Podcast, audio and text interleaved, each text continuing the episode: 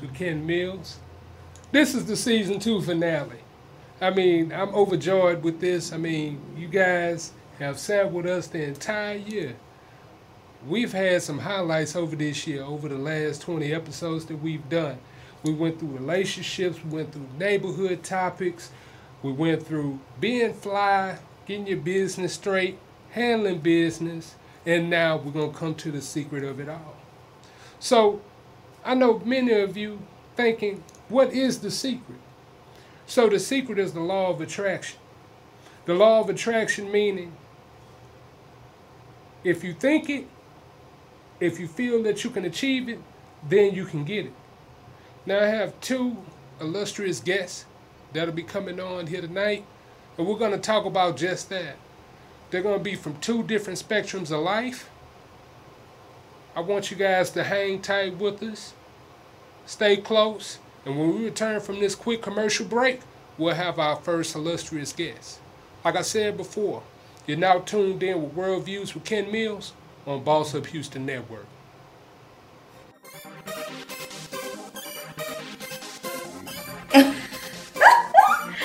Oh my God! I just got through watching a great show on Boss Up Houston Network. Have you heard? They're bossing up, okay? And I heard they're looking for you. Any podcasters, talk show hosts, if you're a writer or producer, we definitely need you. Come aboard and boss up. Are you a small business owner that is struggling to promote your company? Our topic today is what's your status? Shoot the dice at this you, point. shoot, yeah, you just shoot the dice, roll the dice. So,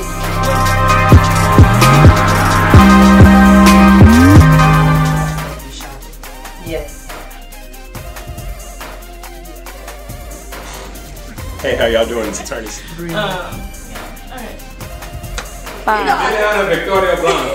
I love it. Imagine being televised on a national platform. How about being a host or sponsor on a syndicated podcast? Or being featured on exclusive promotions and interview for your product to your ideal customer? Hi, I'm Kayla Sneed and I'm head of sales with Boss Up Houston. And here at Boss Up, we like to help small business owners and entrepreneurs advertise, promote, or become a sponsor for one of our television, podcast, or radio shows. All you have to do is click the link down below to see if you qualify. I'll be seeing you soon. This is Boss Up Houston, where we look up, stay up, and boss up.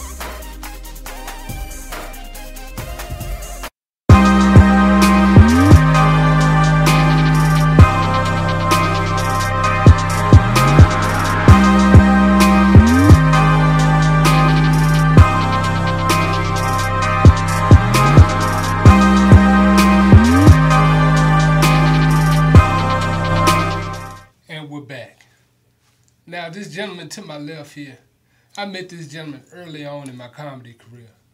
I mean, it, I, I- I mean, I was laughing so hard because this guy got an infectious laugh, and he can guess what? No filter, just like me. So he's back here in Houston, and he's about to do some marvelous things. Bring it to you now, Tristen Wells. What's up, Tristen? Wade. Oh, you talking about me? My fault, Yeah. fam. we in there. He brought me in so nice. I ain't he said illustrious guest the other day. I heard he like, yeah, I'm gonna bring up this illustrious guest. Had to Google that shit. But go ahead. Yeah, see, you can't Google it because it, it's illustrious with an A. So that means that you Yeah. are the best quality. You know what I'm I saying? I got that all wrong. I, like, Yeah. I put A lus A space L U S T. Never mind. Don't worry about me. Detroit Public School education. All right, because that's what I want to touch on. So you're not originally from Houston, you're from Detroit. Yes, sir. Yes, sir. Born and raised Detroit, Michigan, man. In the mean streets. West side, seven mile. Y'all know what it is. Seven mile. Trefo. Oh, Lord Jesus, he hitting us up. Hell no, it ain't that game. Just neighborhoods, like saying, it's like saying, uh, fofo. Y'all know y'all be fofo out here. West, y'all know what's up. I mess with you. I mess with the town though. I'm basically, I'm like y'all. This my cousin. Like you know what I'm saying. I be in town so much. It's like this is where it's at, man. Everybody. I make money out here. I made. I've been blessed since I've been in Houston, man. God keep leaving me in Houston. Hey, guess what? Shameless plug. I've been bossing up Okay. okay. in Houston off the network. You hear me? You hear me? See, I threw that in there. I got it. So, so how Okay, so what brought you to Houston in the first place? Uh, honestly, it's music, man. I was producing at the time. Uh, yeah, I was producing in Detroit and stuff like that. Some of my peoples I grew up with, they was already out here. They had a situation with Universal. Called me out here to put something together, so I came out here and I ain't gonna lie, I seen big booties and palm trees and stayed out here. Hmm, palm trees. Yeah, But you didn't anticipate this heat, did you? I wasn't sure. I'm from Detroit, man. You ain't anticipating that cold. Y'all got a glimpse of it. Y'all felt it. Y'all felt that cold. I was chilling. I was the only person who knew how to drive. I was Ubering and doobing all that. I felt so at home. I'm like, look, y'all ain't never dealt with this. Y'all know how to drive on ice. You got to know how to drift that thing. Shout out to all my people up north, man. All right, all right. So when you got here, you went from the music, you hopped into the comedy. It wasn't comedy. I, I just always been a funny dude. Like everybody been saying, do comedy, but like in Detroit, you don't see nobody doing comedy. I don't know where no comedy club at. Came out here, uh, and I had a little vacation in Harris County, and I had the guards laughing. Shout out to uh, Officer uh, Bigums. That's my homie, man. I ain't gonna lie, even though he a CO, but that's the dude. He kept telling me, he was like, bro, please just go on stage, bro. Like when you get out of here, dog, like you don't belong in here. You keep coming back in here for stupid stuff. Like please just go on stage, dog. Like you a lyric. And I got out of jail, and I was like, hey, went on stage, talked about jail, and I was like, all right, this okay. like, this Now, all right. Which building they had you in? Uh, first I was at uh, Big Baker, and then I was like, this ain't gonna work, you know what I'm saying? Then I made a couple little calls, got know some people in some higher places, and then I got put over in the Little Baker. Okay, okay. Little Baker was cool. They had toilet seats up in that thing, you know what I'm saying, with the little wall. You, know, you got upstairs, downstairs, you know what I'm saying? You want peace of mind, you go upstairs, read your little book, you know what I'm saying, read your biblos, the Bible. That's what they called me. I was chaplain in jail. I used to pray for everybody.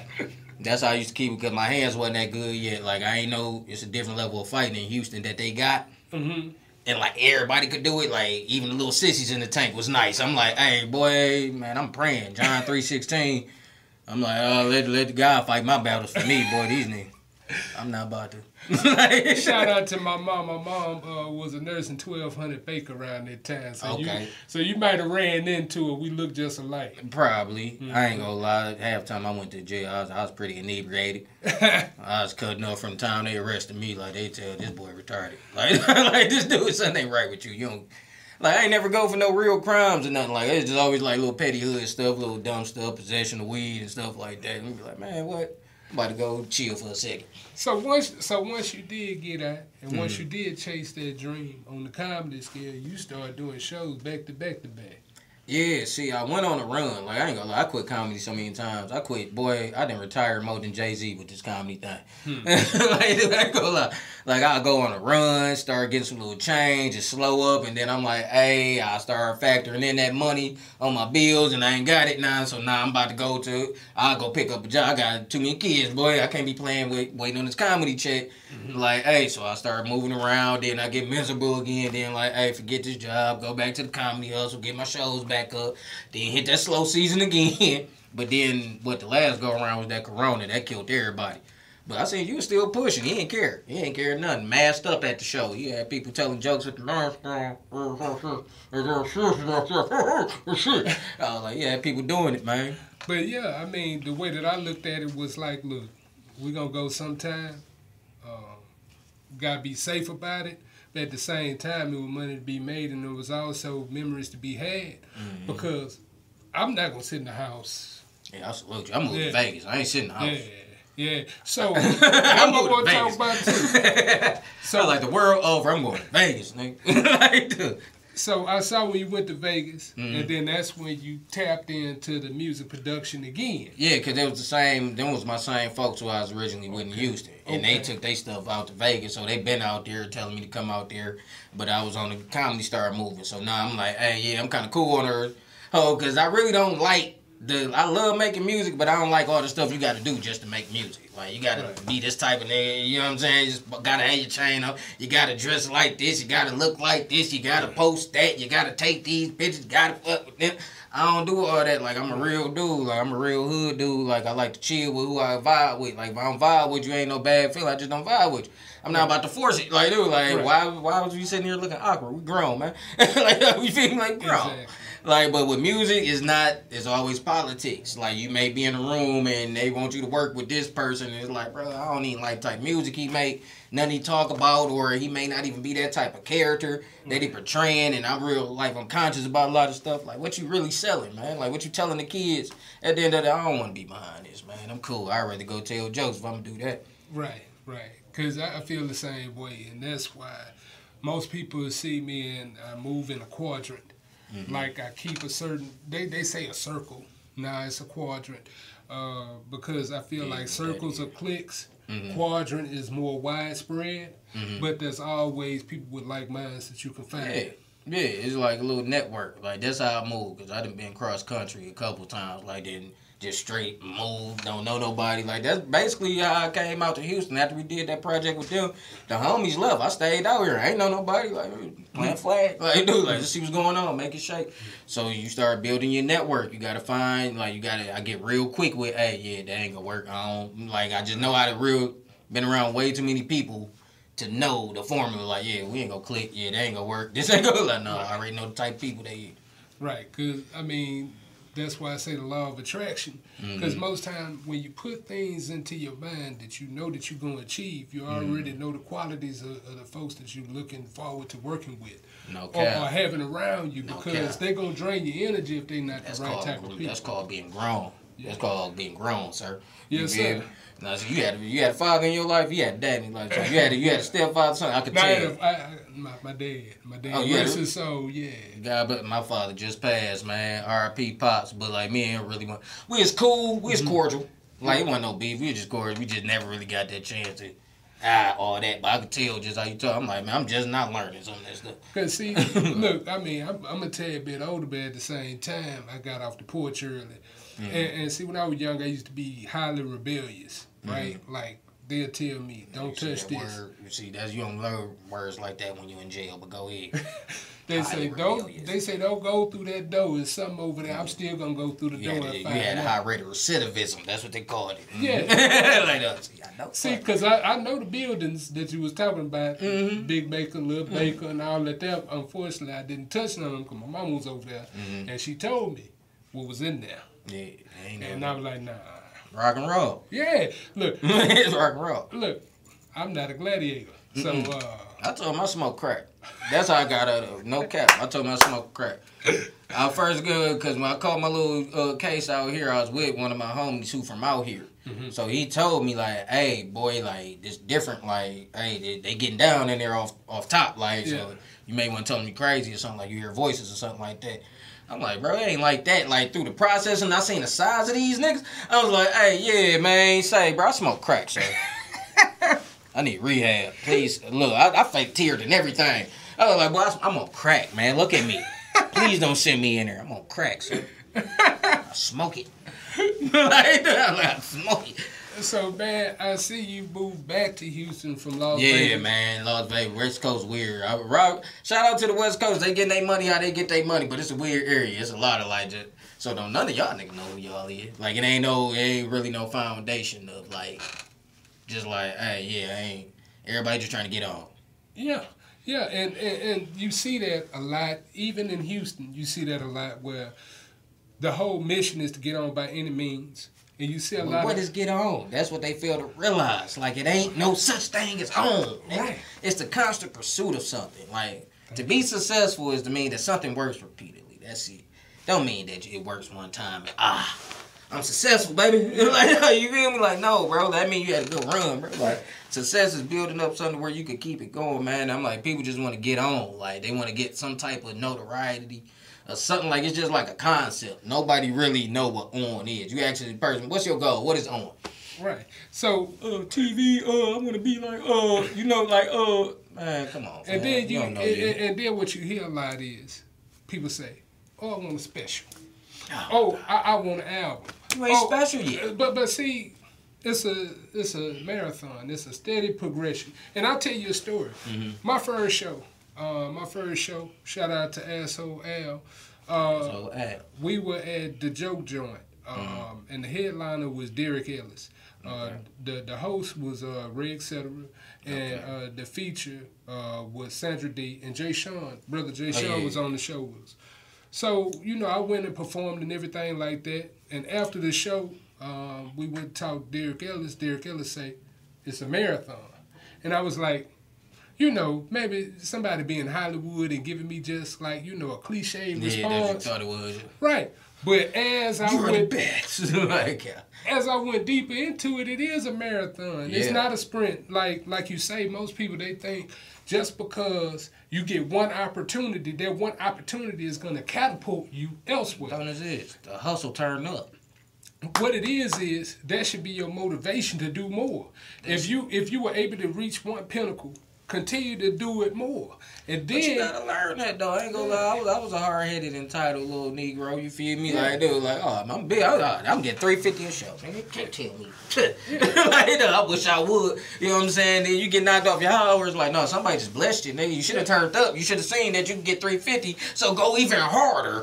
like no, but my mind, oh, I could, I could kind of cheat. That's when I started realizing like, hey, what is this make it concept? I be talking from experience. I don't be judging it. I be judging myself. You feel me? Like that. Mean, you know, like, look, a book can always be deceptive by the cover.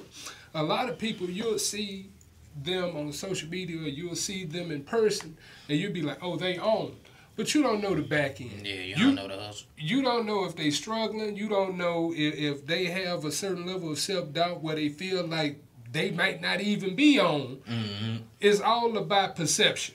Yeah. That's the main thing with the be on speech. Yeah. But the be on speech, in my opinion, is okay if you're successful, if you have already tapped out on all your wants, right? So you say, I want this, I want to do that, Mm-hmm. Yeah, I want did to do this. Well, then I feel as though I have arrived, but at that time, I'm going to recalibrate and look at the other wants that I Yeah, want. you go elevate. Yeah, because I mean, yeah, just because you got a Benz or Yeah, whatever. about to say, at one point in time, my old school Chevy was was a goal. Like, uh, give me an '86 Chevy box Chevy. You get that, and then you go like, you know what? I was kind of looking at that new, and you just keep elevating. And really, it build like what most people mess up at. I did this a couple times in my career, just on multiple things. It's like when you, like you say, you get that little push, you get some type of something like a little layup to you. You feel me? Like, all right, you executed that. You got that box Chevy. Mm-hmm. Now you be like, okay, I got the box Chevy, so I could chill. And then when you see like, hey, no, this ain't getting it no more. Like, no, bro, it's the constant. Like that's really where it's at. Like you think that it's the like the end goal. I'm like, no, the end goal don't feel like nothing. Like no, the end goal, like, all right, cool. All right, you got a special. Now what? And what's the plan with Yeah. that? Like, okay, number one, okay, if you got it, this what it comes into. Like, if you say you gonna have a special this, that, and other, that's a lofty goal, right? Mhm. If you're gonna do that, You can you do gotta that yourself. You yeah, can do that off your phone if you wanted to. right. But the way that you imagine it is going to be either Netflix, Showtime, HBO, Mm-hmm. whatever, right? So, okay, you got to do this. You're not looking at you got to have 4K cameras. You're not looking Yeah. at you got to have a Three, precise you need venue. at least a three man camera crew. Thank you. You know what I'm saying? I'm like, who go audio? I'm like, cause what most people don't understand on the specials, those don't be real laughs all the time. Mm-hmm. I was like, so who go do all the audio engineering after that? Who go sync the voice up with the picture? I'm like, no, it's a lot into it. It ain't a cut. So I like, cause all your jokes ain't hitting. You gotta think a special hour, 45, what is 45 minutes to an hour? Mm-hmm. You not hitting on everything. Right. And that I'm like, some you may have a little whoop, you know what I'm saying? May have a little drop off. I'm like, so they filming at multiple locations to get your best performance. Right. And they may piece it together. So you may wear have to wear the same outfit each time you go just to piece it together to get this 45 minutes that you hope somebody go pick up that you can sell to the network or something like that. and then And who is, you know at the network? That's where they don't be thinking. I'm like, bro, it's so much to it, bro. I'm like, you gotta, it's business, man. Like, hey, we all got gold. Everybody want to be rich. Like, yeah, that sound like, yeah, what is rich? Like, you gotta set it up. How? How? How? How you gonna get it done, bro? Like, sit there, set it up, set up your plan, and execute. You gotta get it done. but, man. but think about it. You could get rich. in- Boss Network, they don't do specials. they might. Uh, What's up, network? so so look. So this the thing. We ain't got no specials. Kev on stage, you see what he doing in Cali. I'm just saying. I'm just saying. You see what he doing? He built his own platform. It look like we got it. I don't know what y'all doing. Say, I'm look. just throwing that out there. You know what I mean? That ain't my little- You know what But, I'm but saying? see, this, this, this is what I'm gonna tell you. So, I did a bunch of research, right? Mhm. And like, okay, the pitch. Like, if Mm-hmm. you gonna pitch or whatever. Most times, like, look, back in the day, the the the networks will come to you Mhm. If you if, if you If have had- that steady if had grind, the juice, yeah. yeah, you got that steady grind, and somebody saw you and word of mouth. hmm Over time, yeah, they gonna Yeah. reach out to you, and then you don't even, you know, what I'm saying you can put in the legwork, whatever, make sure your business straight when you come, Mhm. and there you are. But it's a progression. Yeah, Sometimes we want things when we not ready for them. Always. Yeah, it, it, and then The universe heard you. That's what people don't. The universe heard you precisely what Yeah. you wanted, and after the universe heard you, start preparing you. When, and when I say universe, that could be your God, that could be Buddha, Muhammad, whoever you want to call it, worship. You know what I'm saying? Whoever you choose for your spiritual leadership, but the universe overall, the one.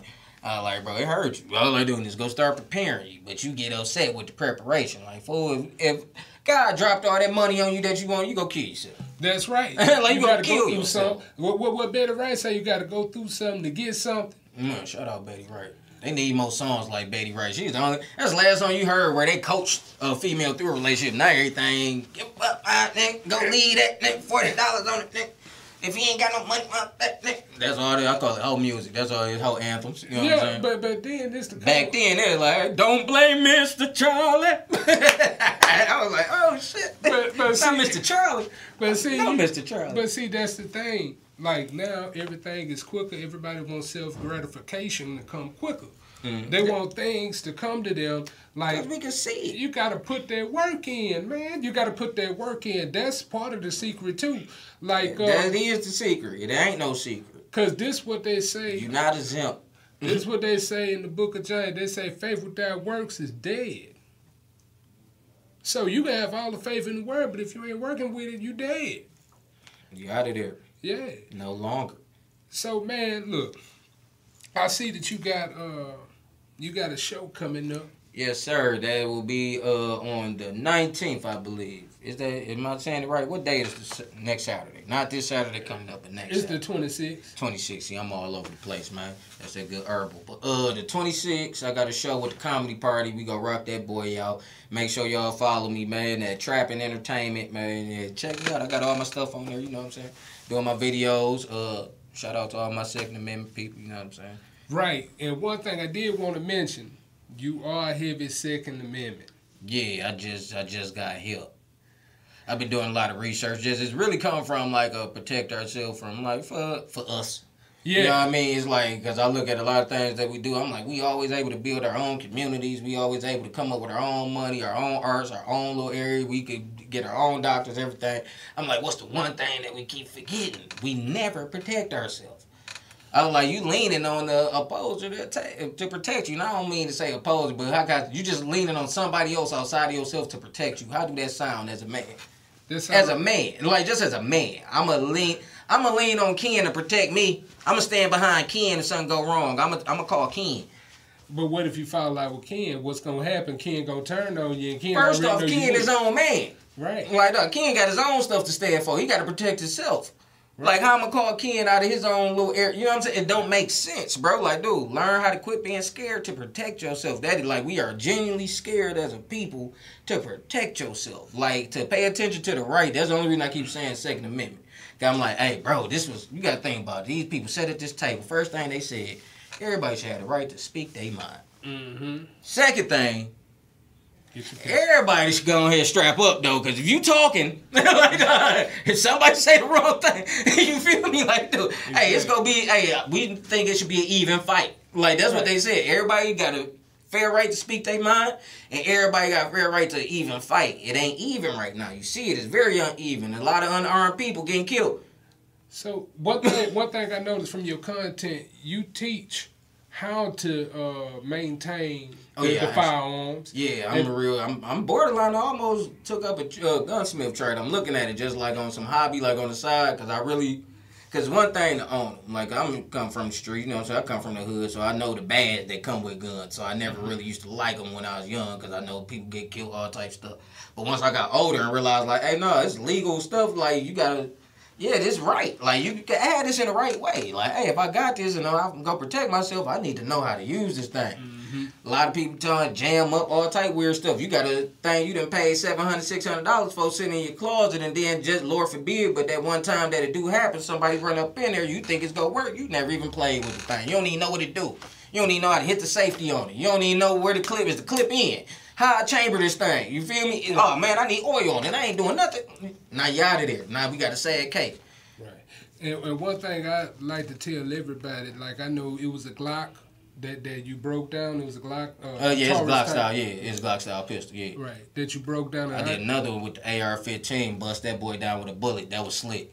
I was like, I learned that mess with the white boys. like, dog, I was like, that's why they made the gun to bake it down in the field with the bullet. That's why they chose that bullet and set the gun up.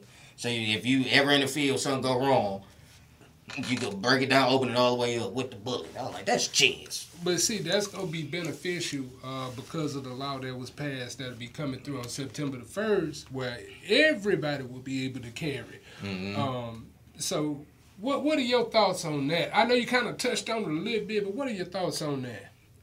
I'm, I'm, I agree with it. Everybody should have the right to protect themselves at the end of the day. Now, of course, you go like it's just people we get scared. Anytime there's change, we just that's just human reaction. We gonna get scared. We don't know what's gonna happen if you do that, so we get scared. We think the the worst. But like I said, it's just like when weed got legal in California. Ain't like more people started smoking weed. The people who smoke weed go smoke weed. The mm-hmm. people who live by guns and believe in that, they go get them. The people who don't, they still not go get them. The mm-hmm. crazy people who had them, they still go have them. Mm-hmm. Like the crazy stuff that's going on is not go heighten up like oh, cause now they can carry it. Like it ain't like they had a right to carry them. They always had a right to carry. it. I'm like, now they just saying it publicly, like, yeah, now you can have it on you. Like, now you don't need this little piece of paper to have it on you. But beforehand, it's like you can have it on you as long as you walk into your car, as long as you walk to or from your house, to or from your job, you can have it on you and protect yourself. You feel me? Because we understand your ground state too, or the castle law, whatever they call it. Right. Uh, castle law. Mm-hmm. So, with that being said, you already got this content going. Will you do more to show more about gun safety and also how Mm-hmm. That's to most how definitely the next move that I've been thinking about. I got a lot of kids too, Mm-hmm. so I'm like, that's real big. Like with the gun safety and just handling the gun, like it's it's a very dangerous thing. Like they may see my content and see me playing and joke with, but I'm like, y'all know how much I didn't practice this before I put this camera on Mm-hmm. to even know, like even my my finger placement, like I just like how I'm holding it, like 'cause it's real easy going. go. I'm like, hey, them ARs, boy, that, that's a like doing that thing, pow. It's a big boy. It's going through everything. You feel me? Go, that thing go through houses, cars, all that. Like it go through multiple people. Like that's not to play with. So I do need to spread explain some more of that on there. So I was thinking about that. So, man, once again, guys, tell them where they can find you and your content. And everything is trapping T R A P P I N entertainment, man. That's it. That's what I'm doing. Cause you catching, I'm trapping entertainment. Now I used to trap dope. Now I'm trapping entertainment, man. That's it. I'm just out here selling entertainment, man. So you go catch all type of content. I got a uh, vegan blog that's health conscious on there uh, for all my people. You know what I'm saying? Learn how to eat right. Health is wealth. Uh, got my gun Second Amendment stuff on there. Got uh, my movie on there, shot by Keisha uh, Floyd. Uh, Problems, the movie that's on that bad boy. But everything is trapping entertainment. Or you can just type in T.R.Wells, W E L L S. Uh, got music on Spotify going crazy. I'll be all over the place. I ain't gonna lie. I'm something. Depending on who you talk to, they go introduce me different. Like, oh, this boy the producer. Oh yeah, this the DJ. Oh yeah, this the. You know what I'm saying? It Right. depends, man. I'm just out here trying to get checked. I got a lot of key. Hit the cash out. But yeah, man, thank you for coming, man. We appreciate, you, man. brother. I feel like I made it. Hey, I feel like I made this it right here, man. Look, you see the W? That's for me. Wells right here. I'm just. all right. So, guys, what we're gonna do? We're gonna go to a quick commercial break, and we'll have our final illustrious guest. You're now here with World Views with Ken Mills on Boss Up Houston Network. Our new house is amazing. Great street, huge yard. There is a bit of an issue with our neighbor's fencing.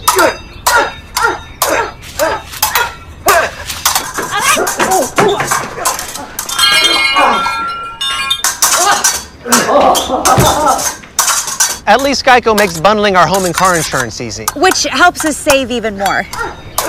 Hey, Sarah. Hey, Peter. Touche! Ah. What? For bundling made easy, go to geico.com. If you like this video, please share it. And hit the subscribe button to watch more great Geico videos if you.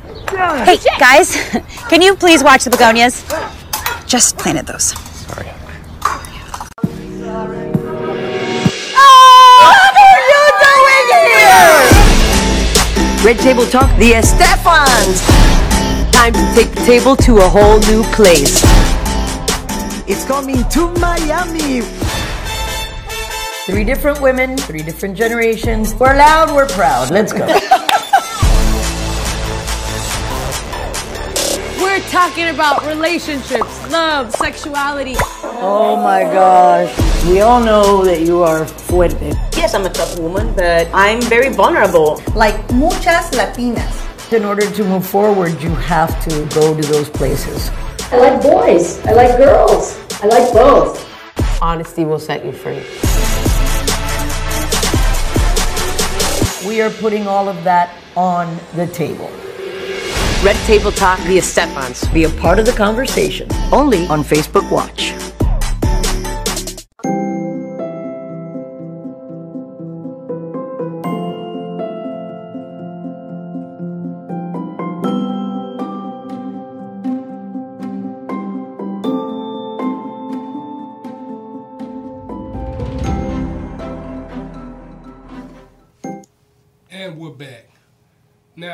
Gentleman to that to my immediate left, now he's been on the show last season, but he's coming back here because he has more to tell us here. I mean, this is one of the guys I mean I truly respect in the comedy game and also in life. Good brother of mine. Welcome, Jody Summers. What's going on, man? Oh, we got we still got to do this. We ah! still, we, we still got to do this. I know the mask is out, but we still got to elbow it up. What's going on, man? Man, I'm good, Yeah, man. man. I'm vaccinated, brother. So oh, you got to worry okay, about okay, that. I'm okay. vaccinated. Okay, I'm good. now I feel a little bit better. I you got know? my papers. Okay, you got your papers. Okay, Yeah. okay. you know, I got to proofread that. Make sure you. you Yeah, it's there, it's okay, okay, okay. We'll yeah. get to it. We'll get to it. All right, so last time uh, when we were on, we were discussing some of the plans that you were working on to get past the pandemic. Now we're at the pretty much at the end of the pandemic, not truly out of it, but we see that you're making some some very strong moves out here. So Am I? yeah, Oh man, I, I don't know. You don't know? I'm, I'm I'm just uh, coming back, man. You know, that's all. yeah, because uh, we saw you went on the East Coast. Uh, you you you filmed uh, some content in New York. Uh, you were in Pittsburgh. You in Pennsylvania. Uh, you came back down here. You've been doing shows left and right, and also this weekend you you producing and you got some stuff going on. Yeah, Some yeah. big things going on. Yeah, I got some things coming up, man. Uh, yeah, starting tomorrow, man. It's uh, it's gonna be a roller coaster ride. So, Bright Lights, uh, Volume Seven. Uh, it's 2K Comedy. That's my production company. We'll be celebrating our seven year anniversary. We usually do it in January, but it was still pandemic. Stuff wasn't fully open. So now we got a shot to. We found a venue there. Let us do our thing. So we rocking.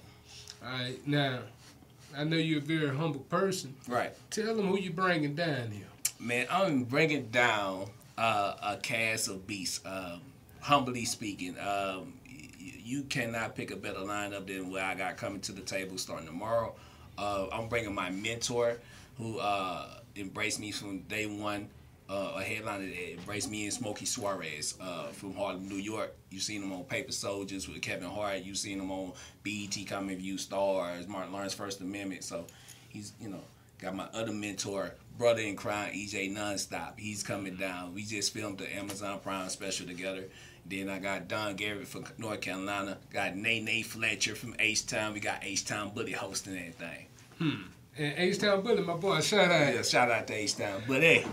Because that man is truly funny. Um, Yeah, he, he, we had him on the show uh, in November. Okay. It was him, uh, Rodney Bigham, uh, Brady Bob, and Mayim Robinson. Oh, that's a nice cast though. hmm And uh, Cliff Two hosted. Okay. And uh, I mean, Bully. Yeah.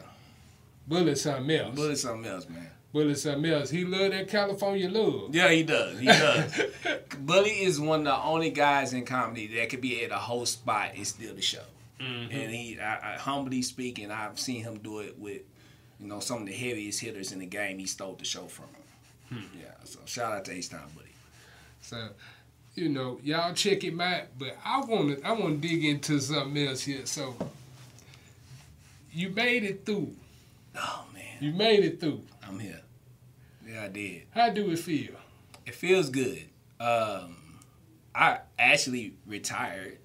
I, I announced the retirement because I did. I, I thought it, was- it was to what end. I was like, uh, everything's closed down. All my shows got canceled. Booking agencies that I was going to get ready to sign with told me, "Nah, we're not doing it no more." Uh, but shout out to you. You woke me back up. You say you got to stay in the game. I worked with you a couple times uh, on a couple shows, and I've been rolling since then. Yeah, man, because it, it's like, man, you a good brother, man. And, and it's all about energy and spirit. Right. And, and we got to keep ourselves uplifted. Mhm. And now that we getting back to normalcy, Yeah. I know there's some things that that's going on now where we see a flood. Everybody's happy to be out. Right. But you bringing the quality. Yeah, it, it's all about the quality. Um, you know, it, it's all about quality to c- control because you know if people spending their hard-earned money, you want to give them a full value for it. So that's that's all I know. That's why I try to been doing since day one, and I still try to continue that today. Right. Because, I mean, you know, if I could be a little bit country here, Oh, you do cl- it. clearing the shaft. Yeah, clean the shaft. Yeah, yeah, Yeah. yeah. You know. Oh, okay. I know what you said. Yeah. oh, you read it between the lines of the show. Okay. Yeah. okay. Okay.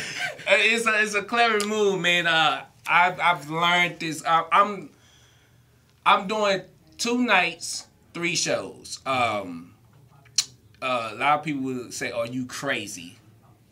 so, but I say, well, I've been working comedy club format for a long time, so I've always been doing runs. I've always been doing like a comedy club format because I just think if I'm gonna bring a guy down that's as talented as Smokey Suarez, I'm a I gotta give people an opportunity to see them. So Right. So that's why I always try to do. Right, right. But but what I was meaning by that as well is that I mean, with, with things opening up, there's a lot of folks that are clamoring, mm. or may have had ambition to do what you do. Right. That may not be as versed in it as you are. Oh, okay. So with that being said, it's going to be a huge stockade of different things that are going on. So how will the people be able to figure out what's worth it and what's not? Oh, how they gonna be able to figure? it? Um, you, you only get one shot. The first impression, your last impression. These day and age, man. Though. That's so, right. You know, so if you, for any artist or producer or promoter or comedians put on the show, you got to put on the best product because if you want that customer to come back, you gotta give it to them. Right. You know, so that's. I mean, how they could decide. I mean, it's hard for people to tell because you know, social media can be so deceiving. Right. So it's gonna be hard to decipher to what's quality and what's not. Cause anybody can put up a quality flyer and make comedians look good on there, but then when you get to the show, stuff is unprofessional. So start late. But like I say, you want to get one time with a customer. So if you're gonna do it, do it right. You know? And go big. And go big or go home. Cause see, it all it is like with me, like what I see with everything opening back up, Mm-hmm. everybody getting back into the move. Maybe like you called out during the pandemic, I was very active. Right. Now it's my time to fall back. Right. Cause it's like this. This the off season. Right. This This- is this- the season two finale. So what we're gonna do? We're gonna recalibrate. Right. And everything that's going on, let it be. Mm-hmm. And then when it gets back to the normal setting, Yeah. then go Yeah. ahead and jump back Hey out. and man, put it even a back together. Corvette needs a break. You know what That's I mean? right. you know, you can't. I mean, I understand the ninety miles an hour thing, and but you gotta pace yourself, man. Um, your, your, your health is wealth, and you know this stuff can can damage you if you don't be careful with it, man. So I, I tread lightly. And, and you're doing the right thing by taking the time off. I took time off. I still would take time off. I say if I have enough, I'm gonna take a time off. You know, recalibrate. Mhm. That's how you do it. That's right. That's right. So, how was that New York trip? Tell us about that that movie that y'all put together. Oh man, that was something special. Um, outside of um, the 2K comedy group, uh, we sold out the improv in the, that one year of production. Um, that was the most conglomerate brotherhood you know, event that I ever had because these are total strangers. I didn't never met these people before, but we all gel. We all got along from the production team to the sponsors to the to the assistants to the the venues. Everything was flowing, man. It was special, man. Um, I, I loved it. Uh, I had a killer killer first night, good second night. The the, the we, we nailed it on the first tape, man. It was so awesome, man. I, I I cried when I came back home. Honestly, it was. Uh, the only time I, it made me cry three times in this business. Sold out the improv, killing it in front of my mentor, Smokey Suarez at the Joke Joint, and then doing that event there. That was something special. Cause see, you know, when, when, when you know a brother, I seen some pictures, and he was on his way there. He was in D.C. And I told him, I said, man, you look real relaxed. You look like you ready. I was at peace. Yeah. Yeah. Yeah, yeah. I was at peace, man. Yeah. Yeah. Yeah. I mean, that's the beauty of comedy. Traveling and doing a comedy, you you just you go around, you see God's creation. You see the, the hills, the mountain, the desert, you know, you know, snow, you know, you just see different variants of life and different cultures of people from East and West Coast and that's the beauty part of traveling, you know, honestly. Mm-hmm. Cause uh, we're gonna we're gonna make some travels. I'm, Oh, yeah. I'm gonna do like a Gulliver's Travels real soon. Oh, yeah. yeah. Um, shout out to my wife. My wife uh, book tour starts on uh, June the 26th in Houston. Oh man, congratulations on that, man. Yeah. Oh man, tell the wife, oh man, look at you. I ain't doing nothing. She doing all the work. She should be sitting in the chair right now. She did. She did. She called it out. Okay, okay. Uh, cause I mean, she we went through some uh like last month. Uh, no, April. She was in the hospital all April. Oh, okay. And uh, midway through that, found out that her book was a, a Amazon number one bestseller. Wow. In the hospital, and then since that point, she just been recalibrating, getting herself together, and getting Mhm. ready to move on. Right. And that's why I was like, I say, hey, if you're gonna be Oprah, I can be Stedman. Just give me I a ain't mad at you. in the back. I ain't mad at you. Go ahead, Stedman. Go ahead, get Look, it, man. I ain't gonna say nothing. Just give me, you know, give me a little stipend, give me a little Maserati truck, Yeah. some, you know. I, I like a But, little uh, but are you willing to live behind the house though? You won't. You won't. You won't. Be, you're not gonna live in the house. You're gonna live behind the house. Are you ready for that? Oh hell no! You know that was Stedman stayed behind Oprah. He didn't. No, he uh, Stedman light, but nah. I'm, I'm more James Evans Oh. Oh, okay, okay. Yeah. yeah, I got you. I got Yeah. you. Without the receding hairline, I'm gonna go up Okay. in there. You know? Yeah, I, I, I'm not trying to be Joe Jackson or uh, uh, Ike Turner, no, sh- like that. No, no, no, no, no, no. But but we're gonna be there. Yeah, you, yeah, you put your foot down. I, get- I get it. I get it. But uh, no, man. So the, one of the reasons I, I wanted you on here on the, on the season two finale, Mhm. and the reason why we call it the secret is because ever since I met you, I met you in the most inopportune places. Right. So when I first started, I used to see you at Joke Joint all the time, Mm-hmm. and I used to have it in my mind that I was gonna do it. Right. And you were there, and I Mhm. heard you say some words to somebody, and it was very. I mean, it was very inspirational. Mhm. You tell me, you say, "Hey, ain't nobody in here, Richard Pryor. Everybody trying." Yeah. I ain't gonna say who you said it to, Yeah. but uh, that kind of inspired me. And then when I went to uh, L.A. one year, and I went to uh, that Best in Fest festival that y'all win. Yeah, it was uh, Burbank Comedy Festival. Yep. Yeah. Yep. and I saw you again, and it was uh, very inspiring because you were very welcoming. And you say when we get back, anytime, Yeah. anytime that you wanted to chat, Right. you know, ask any question, that you would be there. You Right. and you held it down. Yeah. So the whole premise of this is the secret. So the secret to success, what from my point of view, is the law of attraction. Having it in your mind and seeing what you want to do and going out and getting it. Right. So from your perspective, because mm. I, I, like I said, and the things that you've laid out here, these are milestones that you've already achieved in a year's time. Right. So what was your mindset when when when doing that? When when getting ready and being proactive to get it done? being ready, man, I'm so ambitious, um, and I put my mind towards something. I don't worry about, you know, because you gonna have people say, like I say, you crazy, or what are you doing, you know? But I just, I, I believe in something. I, I'm very calculated, you know. I, I like to make a, a the wisest decision. 'Cause I know what it's like to lose. You know what I mean? Mhm. So, you know, I took a lot of losses and, and I made some mistakes in the early days. But now, as I grow and I got better, this stuff is becoming more easier to me on the production side. I'm becoming better as a comic. I'm starting to blossom. Um, you know, like the caterpillar turn into a butterfly effect going on. So I just try to stay humble with it and and just really be ambitious with it and get it done. That's that's how I do it. I just I just go hard to go home, man. Hmm. That's the only way I know it. So, with that being said, I did notice one thing that, that you did say, uh, and, and it was an anecdote, and it was something that I took to heart as well. It was like, as things open up, you may see a lot of folks that may try to play with it in a hobbyist perspective. Yes. But if you're not really gonna be down for the crown,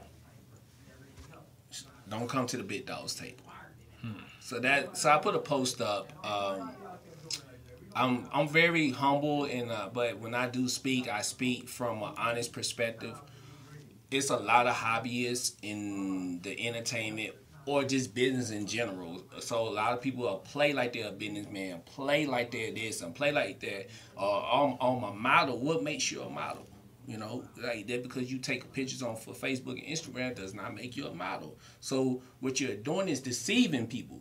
So when people acquire about your services and stuff, you don't know what you're talking about, or you blow them off, or you so unprofessional, and then you're deceiving people. So if deception got to stop. So if you're a hobbyist, don't come to the big dogs table because it's people in this entertainment business who really put their all into it, spend you know spend their last dime, take food off their kids' table to put investments into certain stuff that may not pan out. So it's nothing really to be played with, you know. So if you you know if you're doing it for a hobby, just that's cool and all, but you know just stay out the way of the professional. Leave it to the professionals. right? And so Hope I ain't offending nobody out No. there, but But- but no, it had- it had to be- it had to be said. You know, because some people, oh, no. It had to be said Yeah. because, okay, like I said, when I first wanted to jump into something, I wanted to seek out those who were respected, Mm-hmm. those who were tenured, to get that feedback and to get that honesty. Right, right.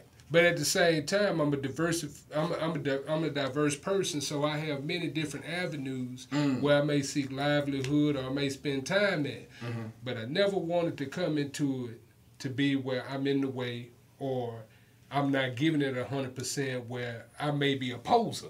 I wanted to Mm. be stoned down in it the way that I'm stoned down in everything else. right. right. That requires a lot of energy. Yeah. So that's why I tell folks like I run into people all the time, or people might see this show, or people might see me in person, Right. and they reach out and they say, "Hey, you know, people sound fun. I might want to jump on now. This, that, and other." I say, "Look, you know, do you know where to go to get your work in? Right, Do you know what it take, right. or what are you expecting?" Are Mhm. you expecting to just jump out and just be a success? Is not necessarily no. gonna work out for you that way. You're gonna go through some growing pains. You're gonna go through Yeah, people. absolutely. People gonna tell you that you ain't it, Yeah, yeah. right? Yeah. You got to be able to go through all that and be like, okay, I'm I'm still good as a person. This is what I want to do, so I'm gonna accept that. Mhm. I'm gonna internalize that as constructive feedback. But what I see a lot, people will jump into that arena, Mm-hmm. and the minute they get the constructive feedback, they give up and they don't want to do it no more. Case in point, it was a person. I ain't gonna mention no name. It was a person early on. A friend of mine, a mutual friend, was like, "Hey, this person want to do it." I said, "Cool. Meet me at a certain spot. Mm-hmm. We're gonna chop it up. Right. I don't know nothing. You don't know nothing. Right. Just go up there and just be yourself. Just try it out." Mm-hmm. The first minute this person starts telling a famous person joke, Right.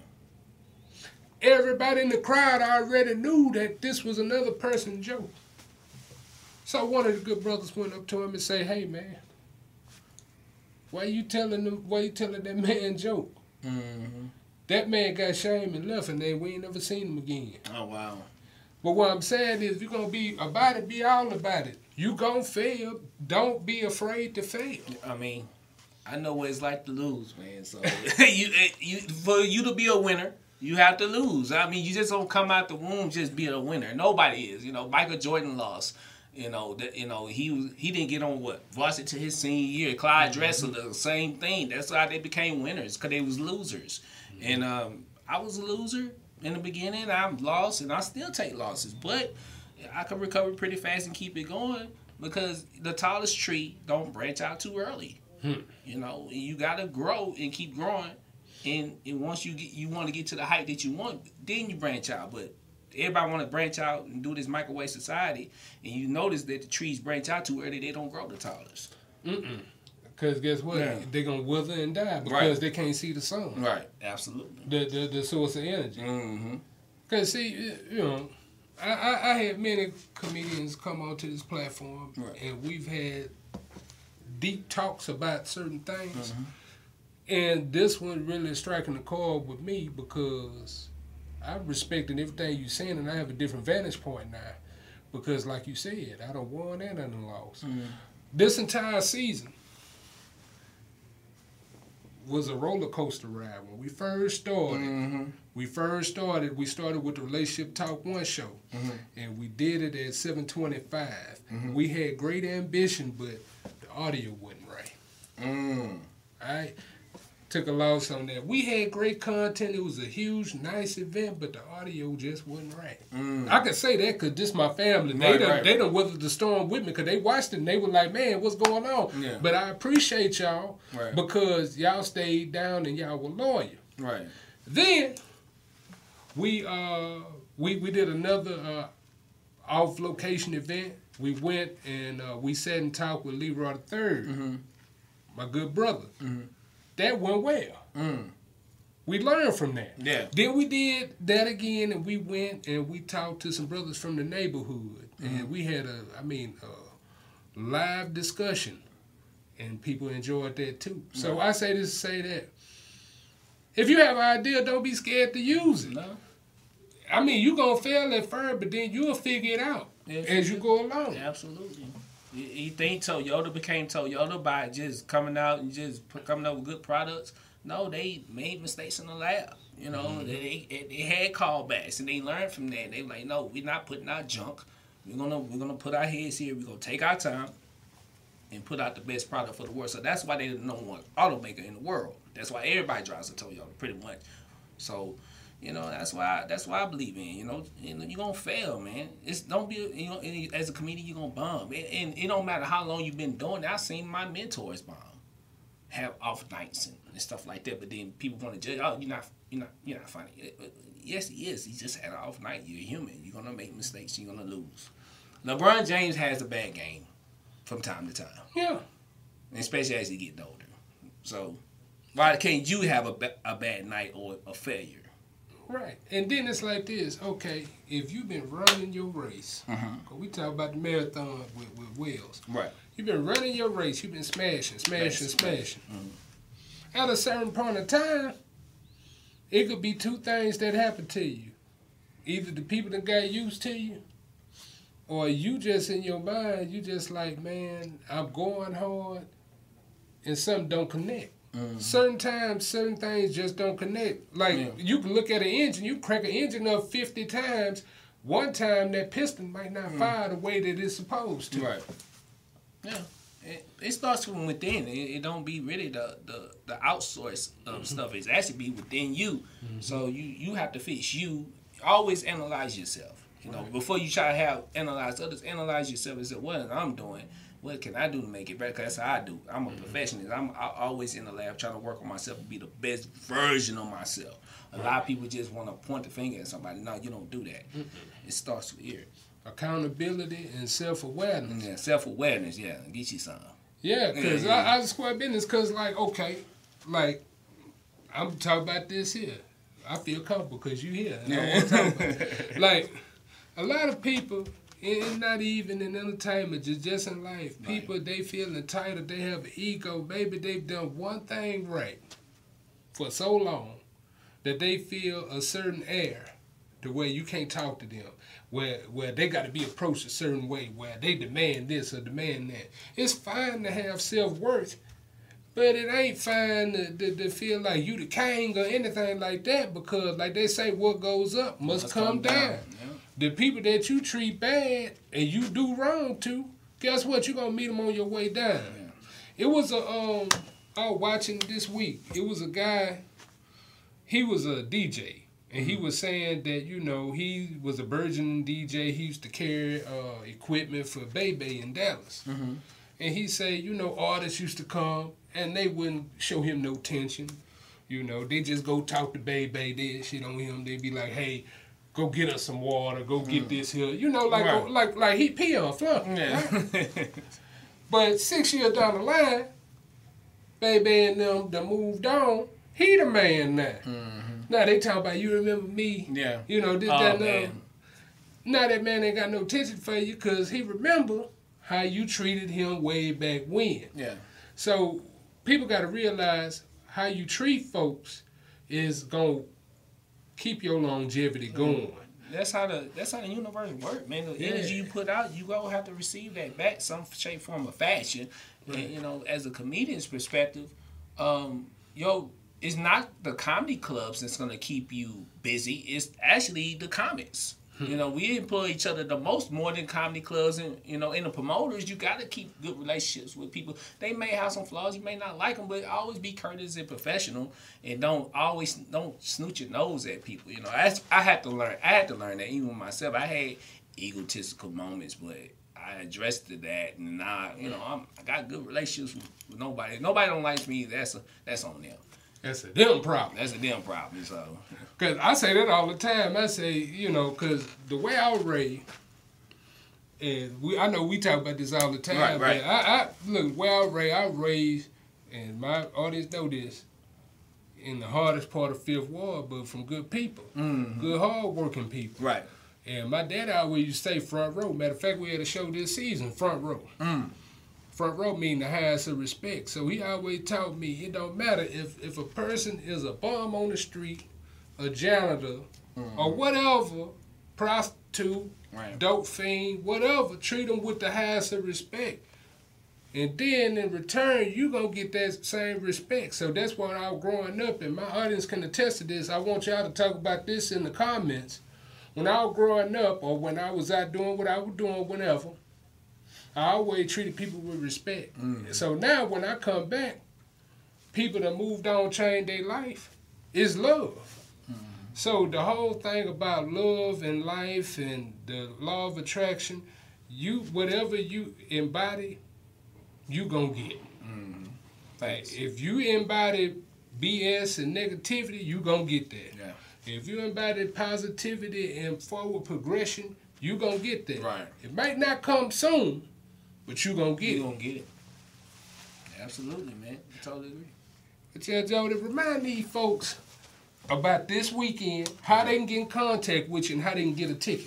Okay, so Bright Lights Volume 7, it'll be in Humble, Texas, at the dance studio in Humble, Texas. Do not put the address in because you'll end up at Old McDonald Farm. You don't want you all in, you know, with cats and cows and stuff like that. So, so put it's the dance studio, Humble, Texas, Smokey Suarez and Friends, Father's Day edition. If you ain't got nothing to do, I know a lot of people are still trying to figure what to do because it's like, man, we, we out. So what we trying to do? Come check us out if you're on the humble side or wherever. You know, just come through. It's gonna be a great time. Um, it'll be food available, and refreshments and stuff like that. Man, it's gonna be a great time. You get the tickets on Eventbrite. Do not hit me up because I'm all out of pre-sale tickets. So uh, it's all good. And you can follow me on 2K Comedy on Facebook. You can follow me on Jody Summers on Facebook. I got a website coming soon, and I got a big, big announcement coming soon. So just stay tuned. That's right. So once again, Jody, I appreciate you coming. Appreciate you, man. You know, World of Yeah, Comedy Five yeah. Entertainment. Look, we support you. World Views with Ken Mills, we support you as Thank well. you. Likewise. Thank you, brother. So man, just Shout out to Boss Up Network, man. You know, like I said, I want to ask you to say something that's pretty deep. Everybody know I work um, when when I do comedy. I do a lot of comedy clubs and mainstream rooms, but I want to give a special shout out to all the urban rooms. And the urban rooms is some of the most snooted up. You know, people snoot their nose up in the urban rooms, but I want to really, from the bottom of my heart, thank y'all. Even some some of the rooms that was very unprofessional. I did not like it, but yeah, I kept me employed. Y'all kept me busy during this pandemic. So shout out to all the urban comedy rooms. I did want to say that. Get that out. That's okay. Look, that's all right. Look, if that's the truth, yeah, if that's how you feeling. Yeah, that's how I had to get that out there. So, So this what this is what I want to do to my audience because we always end with a parting shot. So everybody, this is how it's gonna work. Mm-hmm. You have just now viewed the last of the series of Worldviews with Ken Mills. This set, this game plan is over with. We've rode the pandemic out with one another. Now it's time to move forward. I'm not saying that I quit doing TV shows, because guess what? We got a whole nother new show coming for you. Hmm. And it's gonna be coming for you at the end of the summer. What I want y'all to do is stay tuned to that. Watch out, keep watching Boss Up Houston Network because when we put out that promotion for it, it's gonna blow your mind. Hmm. Because I'll tell y'all this. Reason why I did that is because I felt like y'all saw a certain side of me that nobody really saw. Cause I'm more calm. I'm, I'm professional at all times. Yeah, Don't get me wrong, but I'm more calmer in this in this atmosphere. When when I'm on stage, I'm very ferocious. When I'm in life, I'm very ferocious. I'm very analytical, and I'm and I'm very shrewd. Mm. So what I want to do, I want to bring that side to the table, mm. because it's a lot that's going on that I don't approve of in life. One of them things is, and I'm, I'm gonna say this, and you know, let me have my opinion. Mm. I don't want that to be with Boss Up Houston Network or, or, or, or kind of move y'all away from me, cause I love y'all. But they just gave us Juneteenth holiday. Mm. Juneteenth holiday, Juneteenth took place in 1865 after we, the black people, were emancipated in 1863. They made a federal holiday and they announced it today. What kills me is it's a federal holiday. So yeah, it's a holiday. You're gonna be off of work, you can party and celebrate, but the people who oppress you gonna be able to get off and celebrate too. So it's everybody win, huh? Then you got the hate bill that was given to the Asian community. I understand that. But we have been hated as a community for the last 400, 500 years. We don't have no bill. I feel like this was given to us to pacify and placate us so we don't be in the uproar.